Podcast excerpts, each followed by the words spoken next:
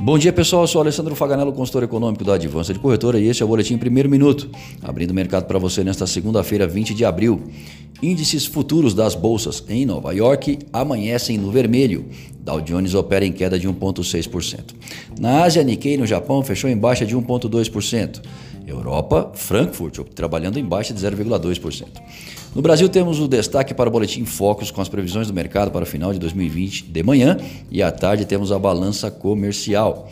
Turbulência no mercado de petróleo, oferta demais, demanda insuficiente, resultado, preço próximo de 15 dólares o barril. Os mercados ainda não acreditam que o corte na produção delineado dias atrás em torno de 10% seja o suficiente. Cautela é a palavra do dia tanto lá como cá, pré-feriado liquidez tende a ser reduzida nesta segunda-feira. Já graficamente, Guaciro Filho, nosso consultor técnico, observa.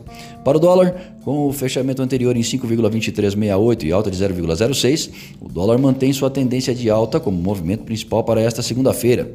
Sua resistência, teto principal, está na taxa de 5,35.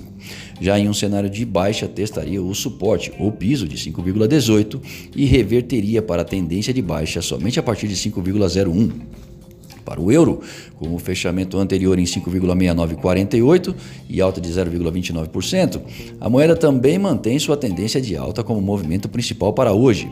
Sua resistência ou teto está na taxa de 5,8289. Já em um cenário de baixa, testaria o suporte ou piso de 5,60 e reverteria para a tendência de baixa somente a partir de 5,58. Desejamos bons negócios e fiquem atentos ao boletim segunda hora às 13h30.